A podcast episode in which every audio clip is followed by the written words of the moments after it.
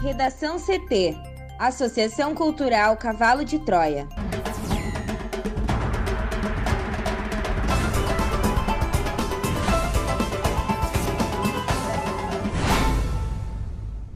Olá, eu sou Amanda Hammermiller. E eu sou Thaís Uchoa.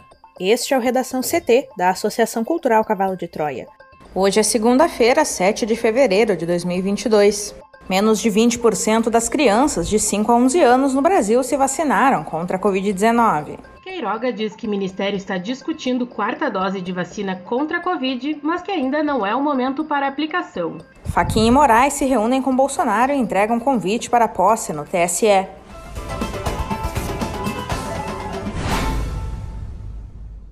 Apenas 18,8% das crianças de 5 a 11 anos no Brasil receberam a primeira dose do imunizante contra a Covid-19 até o momento. São pouco mais de 3,7 milhões de imunizados até esta segunda-feira, de um total de cerca de 20 milhões de crianças nessa faixa etária. O levantamento é da Globo News com informações das secretarias estaduais de saúde. A maioria dos estados brasileiros não conseguiu vacinar nem 15% das crianças até agora. Proporcionalmente, os estados que menos vacinaram as crianças até agora são Paraíba, com 1,8%, Pará, com 1,9% e Mato Grosso, com 2%. Do outro lado, os estados que mais vacinaram essa faixa etária até o momento são São Paulo, com 48%, Distrito Federal, com 30% e Rio Grande do Norte, com 22,6%. Alguns estados alegaram uma desatualização dos dados, uma vez que alguns municípios estão com dificuldade em inserir os números no sistema de informação do Programa Nacional de Imunizações. É o caso de Rio de Janeiro, Goiás e Paraíba. Segundo essas secretarias de saúde, o número real de vacinados deve ser maior do que o contabilizado até o momento, por conta dessa dificuldade de acesso ao sistema do Ministério da Saúde. O Ministério da Saúde anunciou a inclusão das crianças de 5 a 11 anos no plano de vacinação contra a Covid-19 no dia 5 de janeiro. A pasta encomendou até o momento 20 milhões de doses da vacina pediátrica da Pfizer e outras 10 milhões da vacina Coronavac do Instituto Butantan.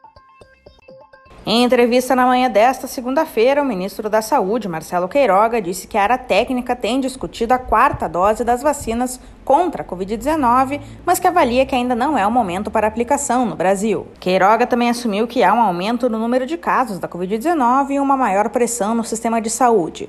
Na quinta-feira, a Fundação Oswaldo Cruz informou que entre 24 e 31 de janeiro, oito estados e o Distrito Federal estavam com ocupação crítica nos leitos de UTI. As vacinas, no entanto, têm se mostrado a saída mais segura no combate a todas as variantes do coronavírus.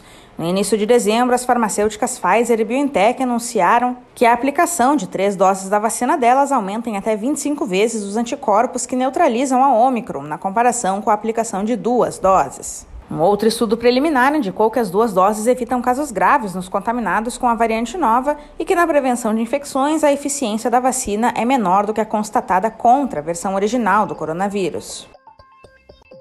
Os ministros Edson Fachin e Alexandre de Moraes do Supremo Tribunal Federal entregaram ao presidente Jair Bolsonaro em reunião no Palácio do Planalto convite para ele assistir à cerimônia de posse dos dois no comando do Tribunal Superior Eleitoral. Faquim vai presidir o tribunal pelos próximos dois anos e Moraes será o vice. O TSE conta em sua composição com ministros do STF.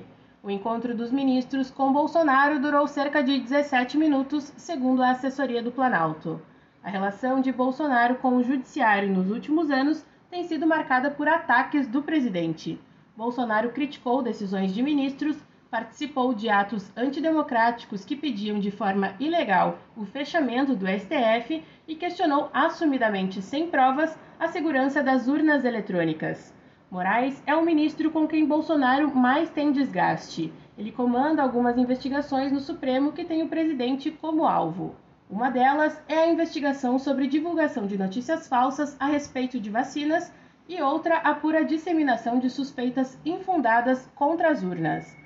Há duas semanas, o ministro determinou que Bolsonaro comparecesse pessoalmente à Polícia Federal para prestar depoimento em outro caso, o que investiga se o presidente revelou em uma live dados sigilosos sobre uma investigação de ataque virtual contra o TSE. Bolsonaro não foi ao depoimento, o que aumentou a tensão com Moraes. O ministro também é relator do inquérito das fake news, que investiga empresários e políticos bolsonaristas pela formação de uma rede que dissemina informações falsas com o objetivo de enfraquecer a democracia e as instituições. Faquim e Moraes vão comandar o TSE durante o processo eleitoral do segundo semestre deste ano. Este foi o Redação CT, que é publicado de segunda a sexta, no início da tarde. Para não perder nenhuma edição, siga o podcast no seu aplicativo favorito ou acesse arroba Cavalo de Troia no Instagram e inscreva-se para receber no WhatsApp ou no Telegram. Uma ótima segunda-feira!